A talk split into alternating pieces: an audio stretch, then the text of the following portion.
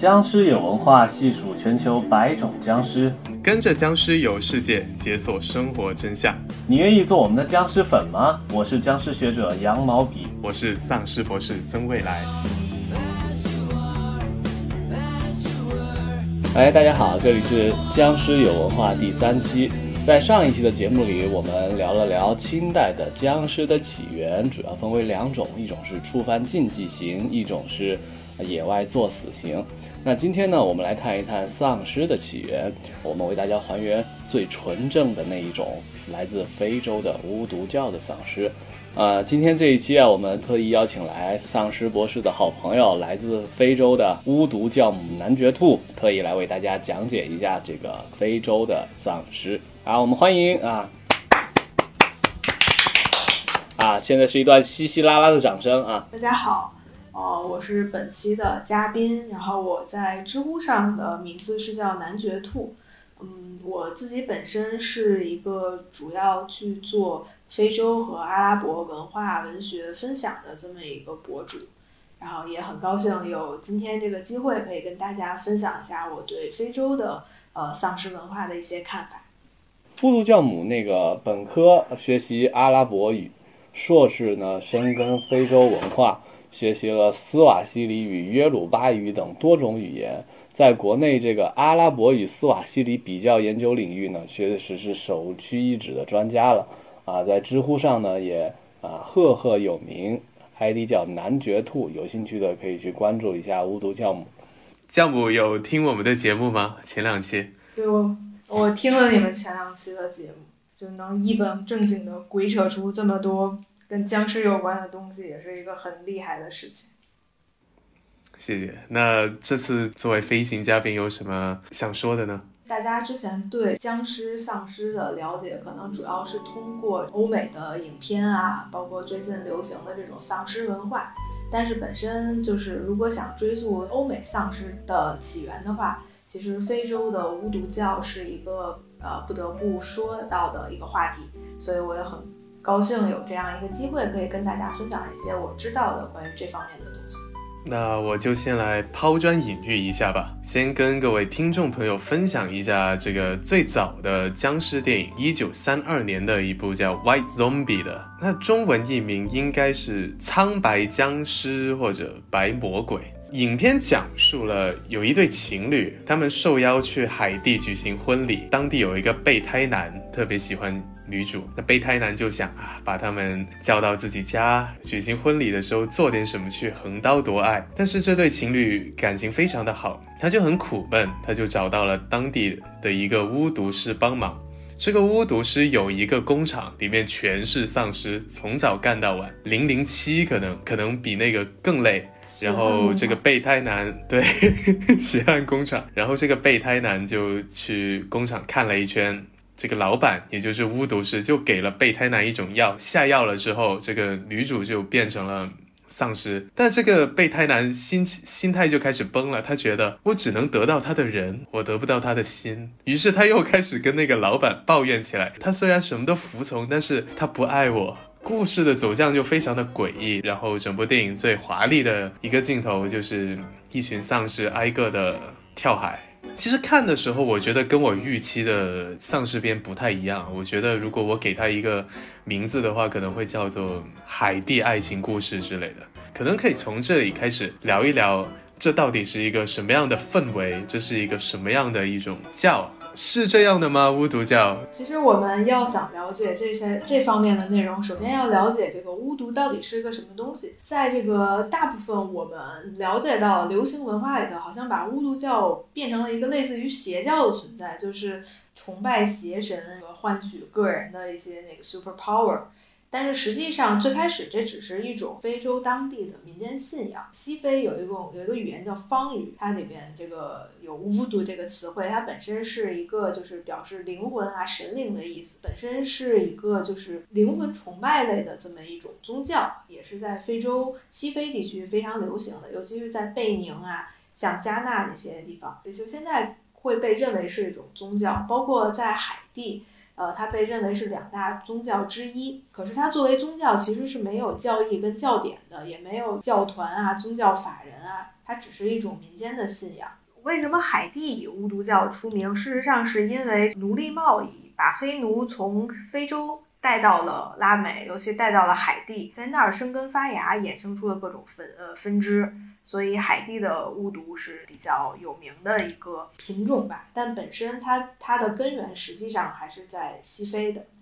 哎，等一下，我确认一下，海地是在加勒比海上的那个岛国是吗？在古巴旁边那个？对对对对。你想，你从西非要把奴隶运到拉美，那直线距离最短的实际上是把人先运到那儿，再从那儿疏散到其他的部地方，就是那儿很有可能是一个落地的点。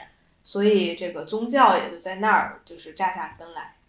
哎，那按照这个路径的话，巫毒教应该在北美也非常的流行，是吧？在美国？对，嗯，其实就是我们看到的很多，就美国拍的那种 cut 恐怖片都会提到巫毒教。我记得有一个片子叫《万能钥匙》，我不知道你们看没看过没？男女主被巫毒教的巫师用这个法术。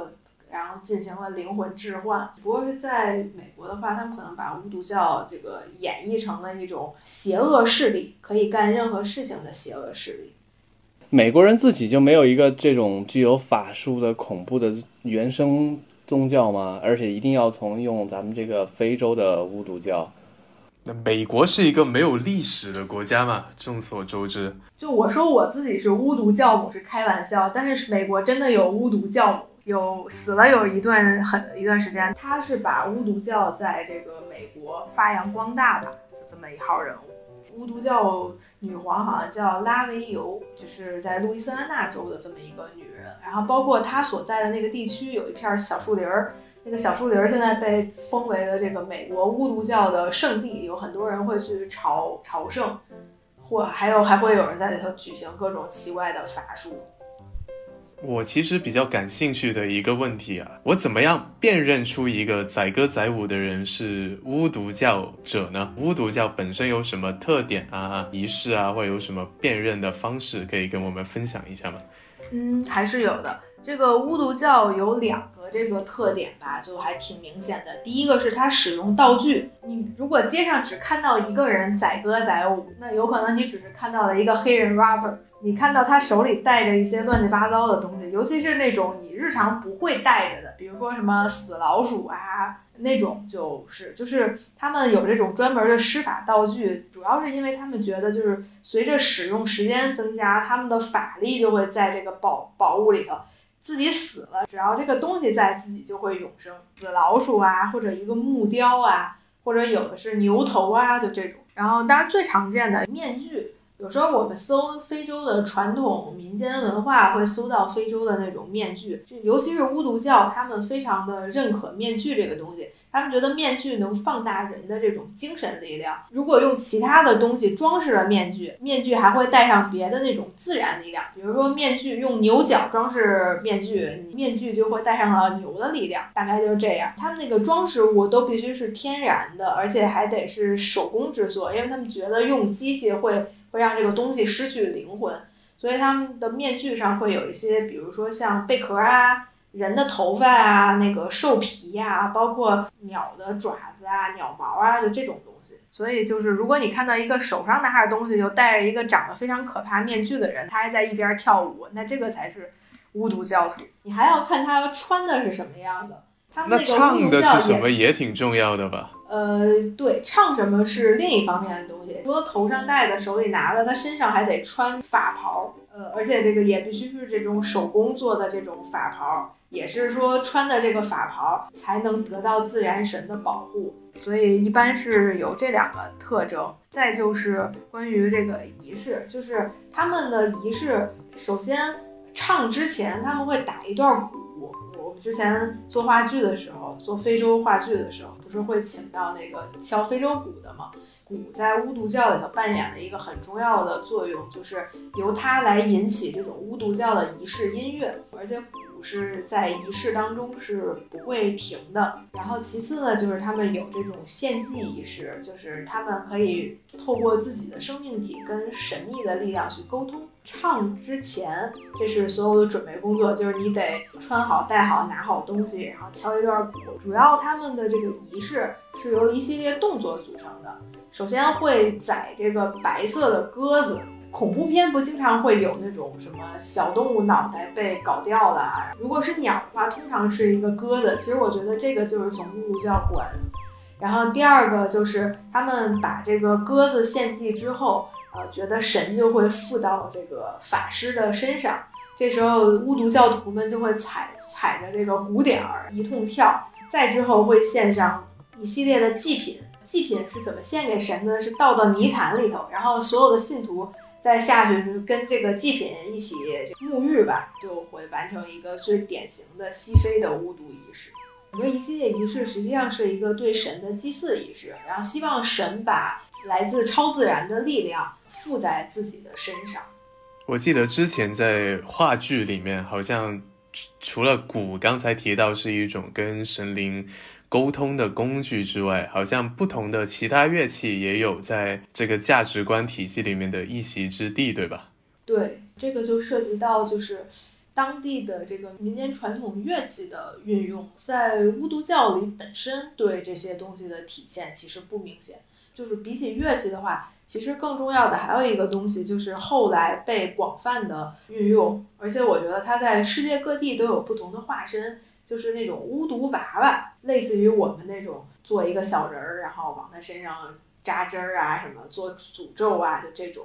那就在我这个有限的对西方丧尸的研究当中啊，有个人类学家叫弗雷泽，他写了本书叫《金枝》，里边提到巫术的两种形态。我就是想提金枝。哎，对他一边说到一个叫模仿巫术，一个叫接触巫术嘛，以这种人偶娃娃的形式啊，上面给他诅咒他。扎他针，其实跟咱们中国传统历史上那种巫蛊之事啊，哎，有很大的相似。你完全没想到，两个没有任何交流的文明，一个在非洲的那个赤道交汇的贝宁加纳，一个在咱们国家，都能长出这样的巫术形态，其实是很有意思的。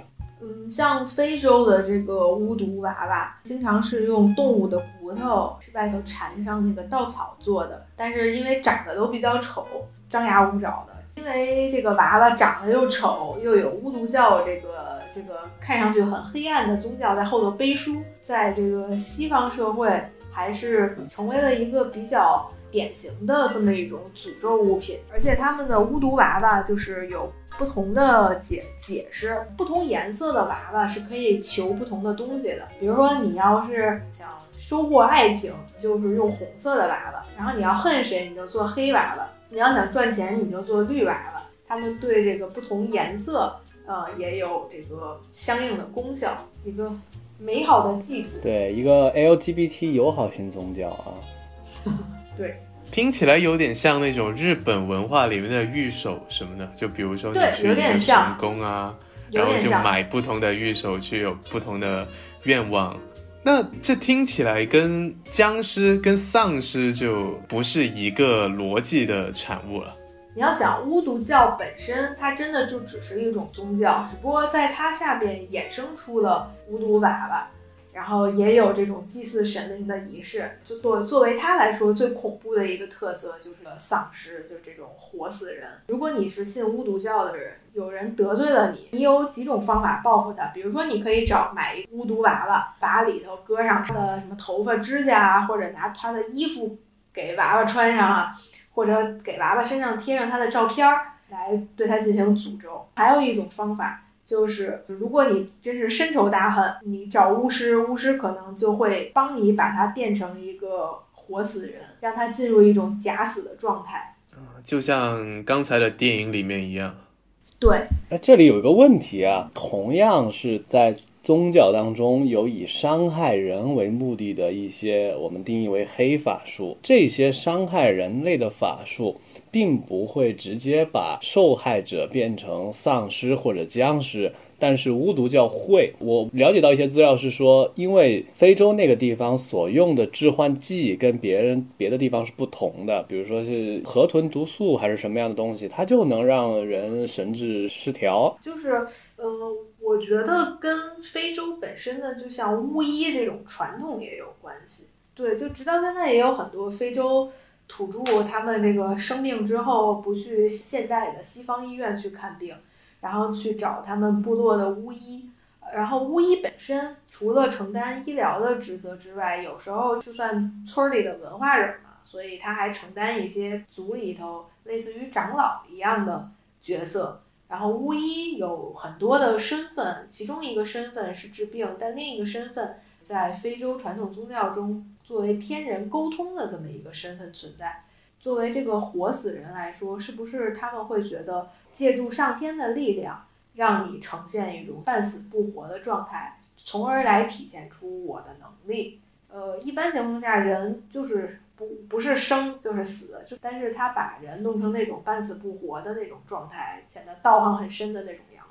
啊，明白了，直接把那个受害者做掉啊，让他死，反而不能显示出这个巫术的伟大，反而让他半死不活啊，好死不如赖活，就就能显示我们这个法术通神的这种高大。对，而且另一方面，你想吧，像非洲那种地方，直到现在人的寿命也不高。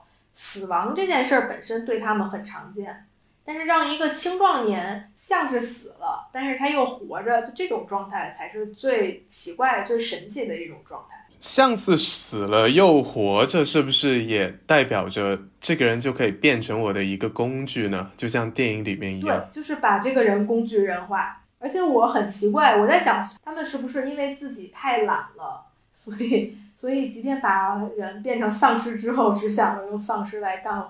呃，对我，我刚刚觉得巫毒教母提到了两点是非常关键而有启发性的啊，就一个是说西方人本身他们的寿命就不长，而且在很多不同的宗教啊，不只是巫毒，像约鲁巴也好像祖鲁也好，他们甚至都会觉得死了之后我很快就能复活转世，甚至死亡是一种荣誉，反而是那种半死不活会让他们更加的惊狂和恐惧，所以。比死更加可怕的是半死不活，这是第一点。第二点，刚才提到嘛，工具人在这种原始劳动力缺乏的情况下，我把你弄得半死不活，成为我们家的奴隶，这两点加起来，是不是就构成了西方巫毒教的丧尸想象？其实还得补充一点，我觉得就是当把一个人变成活死人的时候，其实也是在延续寿命，就这是一种延续寿命的方式，像。中国的借命续命那种东西存在吗？对，有一点这个意思。虽然可能结果并不那么理想，但这是一种为了延续寿命的一种尝试。我觉得，刚才杨毛笔总结的这个事情，其实体现出了巫毒教真正跟其他宗教的区别。它是一种真正建立在恐惧上面的信仰。就别的宗教可能是信仰善良啊。信仰其他东西，但它是真正根植于人最深层的恐惧。巫毒教的巫师，他就是人跟超自然力量，或者说神灵，或者就是巫毒本身的这么一个媒介。所以就是在这种恐惧心理的作用下，然后这些教徒去愿意参加到这个仪式，因为他觉得他们如果不参加这个仪式，就会被这个仪式就是害命吧。这是非洲的丧尸有别于其他地方不同的地方。比如说像中国，我们觉得最可怕的就是死啊，没有比鬼更可怕的东西了。那生和死之间的暧昧，这个丧尸是另一种恐惧，但是还是没有超过死亡和鬼。那非洲人看来，可能半死不活就是最可怕的。所以我觉得这一点上，让巫毒教具有别样的魅力。就巫毒教的基本定义，他们到底是怎么在看待生死轮回的？这个东西到美国之后。作为一种外来的文化信仰，特别有土壤，那跟美国本身的这个文化背景又有什么样的关联呢？就是如果我们回到巫毒教本身，它的主题应该是他们觉得这个生命是互相联系的，他们会把物质精灵化，就是他们觉得这个草木、石头、山川、河流，就都是有精神的。啊，这个就是全世界早期宗教都共有的一种万物有灵的思想嘛，对吧？对，所以呃，另一方面，这就导致它巫毒教更多的真正是作为一种习俗化的存在。早期的巫毒教是我们刚才说的这个会有祭祀仪式，但是在后边的发展过程中，而且尤其是这个它从非洲已经一路先到拉美，又传到了北美。就在一路颠沛的过程中，其实它的宗教属性，我觉得已经弱化了，更多的是作为的这个迷信，而不是这个纯粹的宗教信仰。我觉得这个例子可能不太恰当啊，比如说。信仰基督教的中国人，可能身上还会留着一些中国传统的迷信元素，比如说不喜欢看到四啊，结婚还是想选双日子啊。巫毒教也是，所以如果说有这种既信巫毒教又信天主教的，他可能把巫毒教成为了他精神生活的一种迷信所在，本身不妨碍他去信仰一个一神论的宗教。通常人信教是有很大的功利性的，就比如说我信仰。信仰基督教、信仰天主教，我可能只是为了就是死后能拿到一张门票，去天堂啊或者什么，对死后世界的美好向往，在这两个宗教之间是通的呀。丧尸作为一个活死人吧，其实跟基督教那边的氛围是不兼容的。这可能是他们变成这种恐怖元素的一个源头。那我其实还挺好奇，就是在非洲文化里面，这种死亡和复活到底有什么特殊意义呢？就。巫毒教啊，其实它有很多早期的宗教仪式和信仰，但是它并没有一个完整的教典。刚才教母也讲过，它并不成体系。它能帮你解决很多问题，比如说你病了，咱们呃给娃娃扎个针啊去病；比如说你想求爱，给娃呃给你的爱人做个娃娃扎一扎。它很日常的反映出了一些生活的需求，但是你要提及到生死观、轮回的这些观念，可能并不是。这个宗教能帮你解决的问题，而更诉诸于他们民族的一些传统信仰。比如说，以巫毒教为国教的这个国家呀，在西非，像贝宁啊，呃，在这个国家的民族组成呢也很分散啊。它挨着咱们的这个非洲大国尼日利亚，它也有什么约鲁巴族啊。简单说一下约鲁巴族吧，像约鲁巴族的这个生命信仰里啊，世界分为四个层次。啊，这是他们民族的这个传统文化，跟巫毒教其实没太关系。他们认为世界分为四个层面：生活人的层面啊，祖先待的层面，还有一个神圣的天堂啊，还有一个层面呢是轮回的通道。死呢很简单，死并不是生命的消亡，而死了之后呢，你会到一个更美好的家园里去，永远的跟祖祖先快乐的重合在一起。那在这个信仰里边，死了是很快乐、很尊严的事儿。但你没死成，或者处于要死不死的那个状态，就是很恐怖的一个状态了。他们民族传统的信仰在被巫毒教相两相叠加，所以制造出巫毒僵尸、还魂师这种可怕的形象。但是这个是如何被美国人或者被好莱坞妖魔化的，我就觉得很有意思。就对于这些非洲人来说，巫毒教是一种生活方式吧？但是美国人感兴趣的是什么呢？就比如说，回到刚才那部电影，一八零四年以前，海地其实是法国的一个殖民地。然后一八零四年结束之后，到一九一五年又被美国占领了。然后美国占领了之后呢，大家就对这个这这种文化挺感兴趣的吧？但是他们感兴趣的点似乎又并不是那种最纯粹的东西，而是有一定的曲解的成分。对，其实。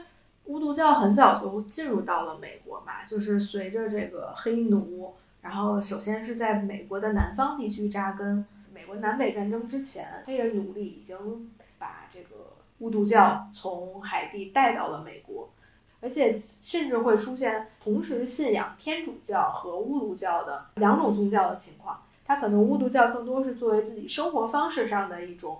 呃，来源，然后，但是它从信仰上，它可能就糅合了这个天主教跟巫毒教，然后呈现出一种非常复杂的这么一种信仰状态。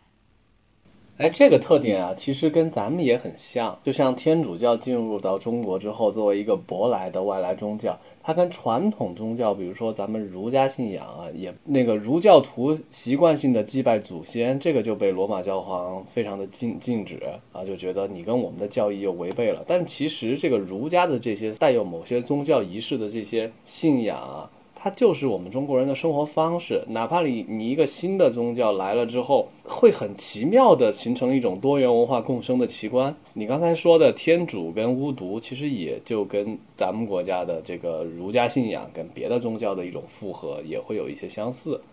那像美国嘛，它就是一个没有根的国家。那各派的移民来了之后，也把他们自己的传统信仰带了过来。印度裔的还继续信他的湿婆梵天啊，非洲裔的就信他们的呃巫毒，爱尔兰的带来了德鲁伊。那谁家更恐怖呢？咱们比一比呗，大概是这个意思吧。然后对，然后就出现了环环球影片的一些这种奇奇怪怪的生物的类型电影。对，我觉得巫毒教之所以现在被选中成为了一种文化符号类的东西，主要是源于它的特征性比较明显，就跟西方信仰比，像像是信仰一种邪神，然后同时它的仪式又那么的具有异化的感觉，所以天然的就会被利用，然后成为一种符号化的存在，进而出现在各式各样的呃流行文化、视作品当中。从你看到它以后，会觉得它跟你所处的文化不是同一种文化。你对陌生的文化可能本来就有一种非常疏离，但这种文化本身给大家呈现出来的又是一种很恐怖的表象，让这个流行文化如获至宝，成为一种符号化的恐怖的存在。所以，其实当我们剥离了这些语境之后，丧失变成了一个形象，可能就会产生一种文化层面的误解。我这边有一个还挺有意思的案例，就三八年的时候，一个美国的民俗作家叫 Zora Neale Hurston，那赫斯顿出版了一本海地的旅游小说，叫叫《告诉我的马》。Tell my horse，他提到了自己在海地的时候看到了一头丧尸，他附上了一张海地人的照片，被称为是第一张就拍下了丧尸的照片。大家一看，哦，实锤了，这一看就是个丧尸。又有人说，你这个如果放在现在，这不就是种族歧视吗？开局一张图。就说啊，这个人你说他是丧尸，有精神学家也写文章批评说，这就是一个可能眼睛和腿部有点疾病的一个海地人，你直接说他是丧尸好像不好。但是这暴露了一个问题，就是当两种信仰、两种宗教碰撞在一起的时候，可能各自的一些形象、一些符号会脱离本身的一个完完整的价值观，单独拎出来，造成了一种文化误解。啊，我考据发现的麒麟和长颈鹿是不是也是这个故事？你们都知道吧？观听众朋友不知道，可以简单的复述一下麒麟跟长颈鹿的关系。就强行插入一个我的研究成果啊，是这样的一言以蔽之，啊，一言以蔽之啊，麒麟这个在中国想象了几千年的东西，一直没有人找到过活物，直到郑和下西洋的时候呢。郑和同志啊，从海上带回来了活生生的三头麒麟。哎，它是什么呢？啊，它的名字叫主蜡法，又一个英文名叫 giraffe。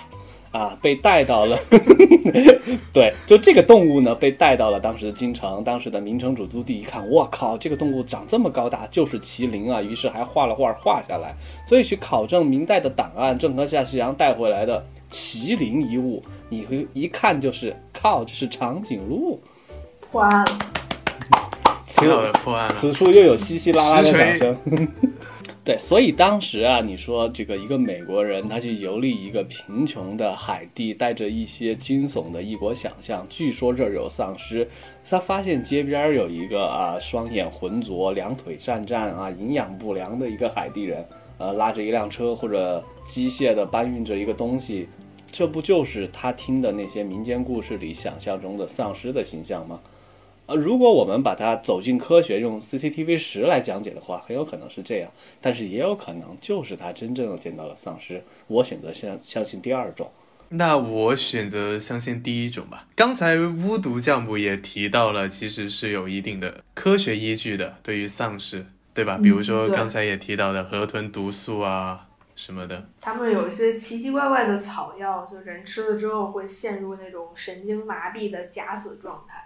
对，在八十年代，有一个在哈佛读人类学的硕士生叫韦德戴维斯，他去海地感受一下，他认识了一个巫毒师。等他回国之后呢，他就写了一本书叫《蛇和彩虹》，里面记载了很多毒药啊、咒语啊什么的。为什么叫蛇与彩虹呢？就说在巫毒教的传说里面，蛇象征着天空，彩虹象征着天堂。反正这本书也引发了很多争议，比如说很多人说啊，你为什么公开这个丧尸的秘方？这是不道德的。然后后面也有一个恐怖片导演，呃，维斯克莱文拍了同名的一部恐怖片，名字也叫《蛇与彩虹》。听众朋友们感兴趣的话，可以去找一下资源。虽然我们知道海地是美洲的巫毒教的这么一个呃，就是中心之地吧。但是好像现在这个海地反过来超越了非洲，成为了一个巫毒教的一个类似于朝圣所在，所以我就很好奇，就是海地的巫毒到底有什么特别的点呢？就从我们刚刚的讨论就能感受到，就被美国改造成了一个像招牌一样的东西吧。美国又强行以这种好莱坞类型化的手段去。筛选去创造了一个丧尸奇观来辐射到全世界，就变成了好像是不已经不是一种文化，而是一一种表演的姿态了。刚才的这个话题就是说，为什么海地的丧尸特别丧，是吧？哎，我观察这个问题啊，我认为这个什么叫特别丧啊？你先说一下什么叫特别丧？请定义一下为什么什么叫特别丧？哎，对对，当当你用丧来形容的话，其其实你是在形容些什么状态？就很凶残吗？或者说就很毒吗？很沮丧，叫海地哀丧。我觉得僵尸一沮丧，就一点恐怖气氛都没有，就像一个普通的社畜结束了他一天在甘蔗园的劳动，然后回到家里。对，周一的我出这个问题，为什么海地的丧尸特别丧？指的是这个发源于非洲贝宁的巫毒教，反而跑到了它的中转站拉美拉美加勒比海上的海地之后，海地的丧尸比非洲的丧尸更出名了。我称之为特别的丧，可能分为以下几点啊。第一，海地跟古巴一样，都怼在美国这个资本主义灯塔的家门口。那美利坚人他放眼望去的时候，他。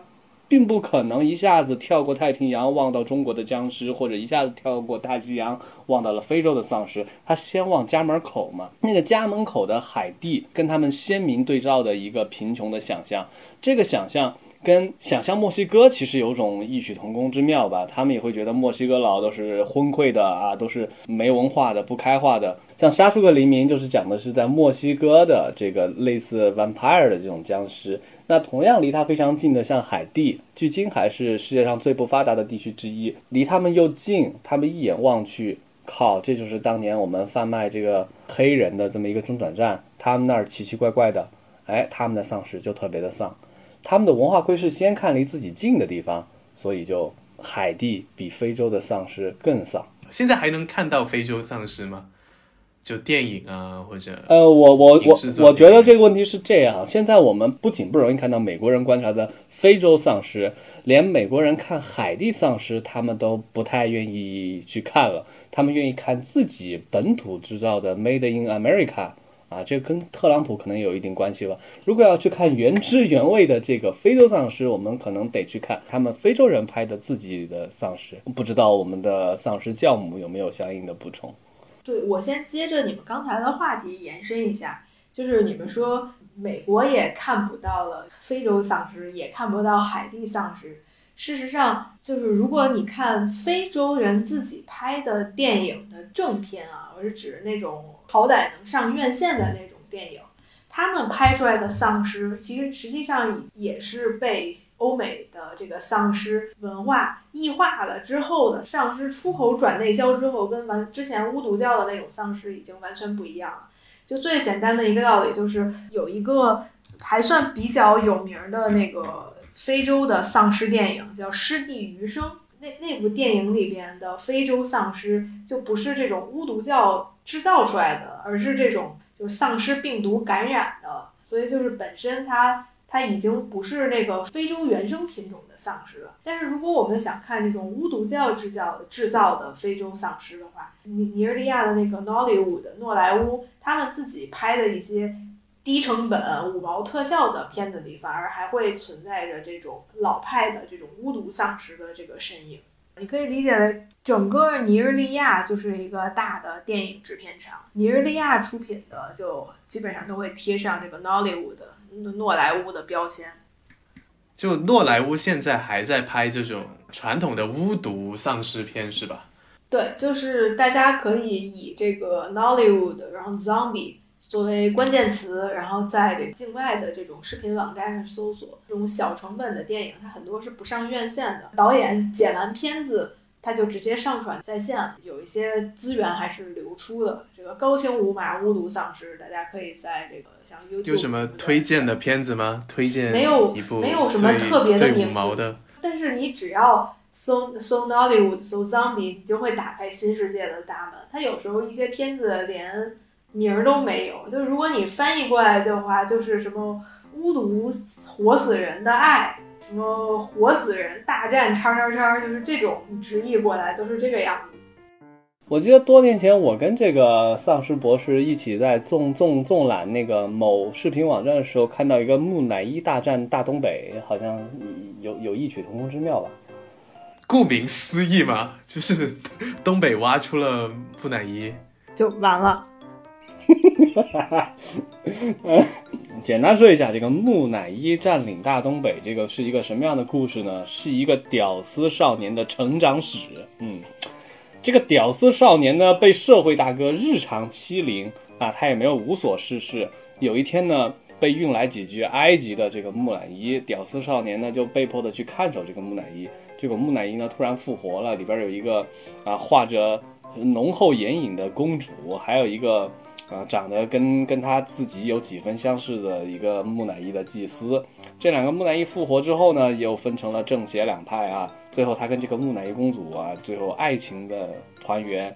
然后社会大哥呢，呃，跟那个祭师、祭司啊，跟祭司那一帮人呢，也又打成了一块儿。最后，呃，人跟木乃伊，社会大哥跟屌丝啊，大乱斗一场啊，取得了一个完美的结局。最后他们一起快乐的烤着串儿，包着葱。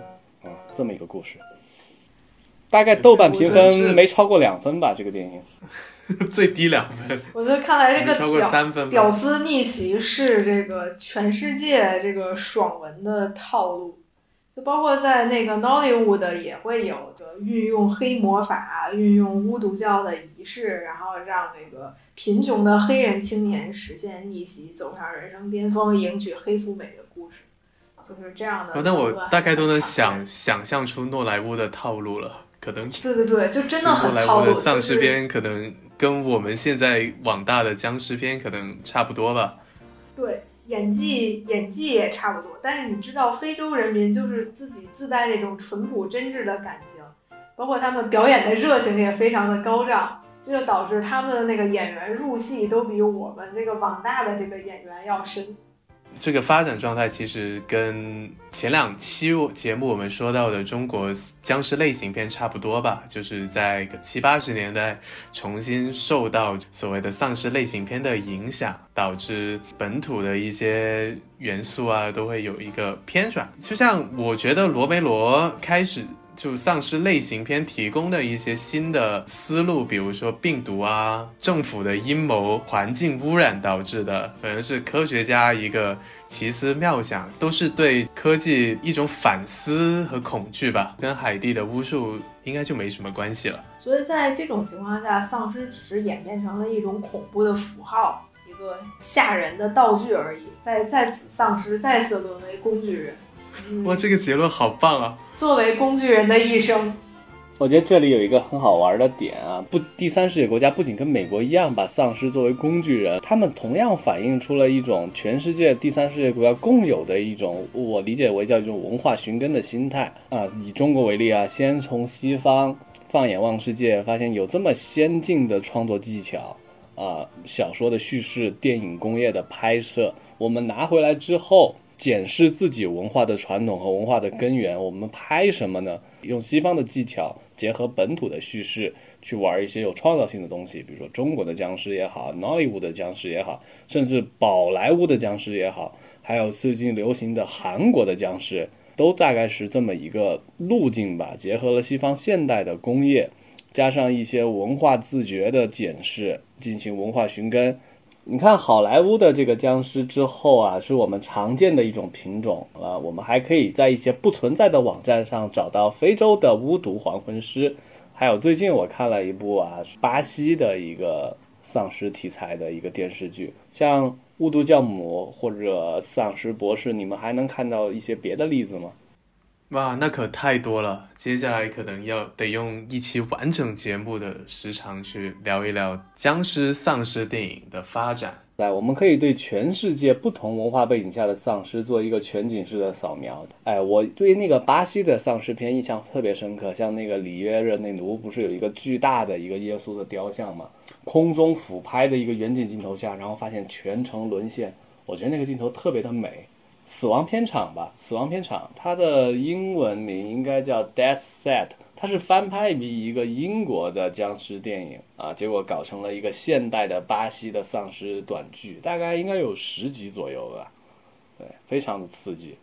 那在本期节目的最后呢，想给这个巫毒教母分享一部片子，近年很罕见的讲海地丧尸的一部片子，是一九年戛纳首发的僵尸儿童或者巫毒少女，英文是 Zombie Child。那我来简单介绍一下，上世纪八十年代海地发生过一个事件啊，海地僵尸事件，讲的是一个叫纳西斯的村民，有一天六二年的时候突然。发高烧、吐血，然后死了，大家就把他埋了。他十九年之后，也就是一九八一年，他突然站在村口跟乡乡亲们打招呼，说：“啊，我想死你们了。”应该没有这么说，反正就回来了。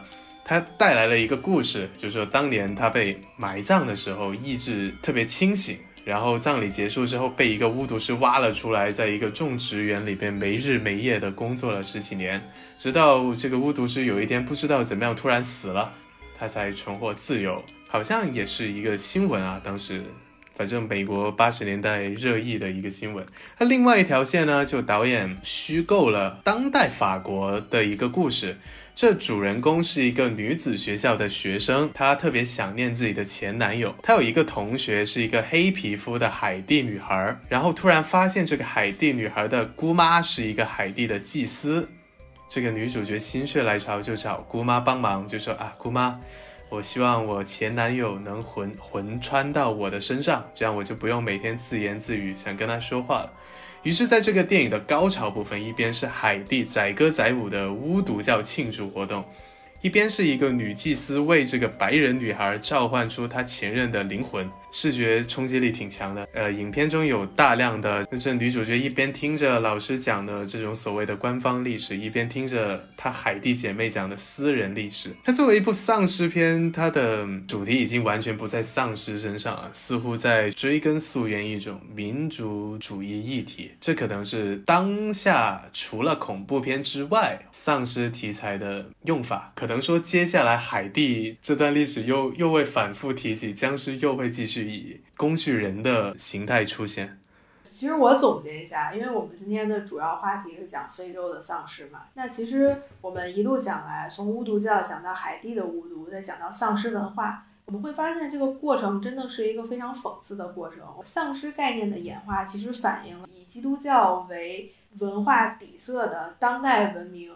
和这个巫毒教或者和传统文化之间的一个角力的过程，然后，所以我们能看到一个被异化的巫毒教、被异化的丧尸出现在了流行的文化上，然后作为一个娱乐化的东西出现在了在他们可能看来更文明的世界，然后成为了一个被为人所喜爱的这么一个混血的产品。这其中体现出来的文化演进，其实是。这个丧尸留给我们最有意思的一个礼物。此处有稀稀拉拉的掌声。对对对，此处只有一个人的掌声。哇，那经过今天的讨论，其实对丧尸又有了一些很多新的理解。那在接下来的节目，比如说在下周的节目里面，我们可能会继续沿着我们前两期节目的几条脉络去讨论一下。当代语境下、全球语境下，不同地方的丧尸现在到底是一个什么样的状态在活着，以及不同地区的人如何对抗他们？好，今天就到这里吧。谢谢巫毒教母为我们友情分享。谢谢巫毒教母，谢谢谢谢谢谢你们俩。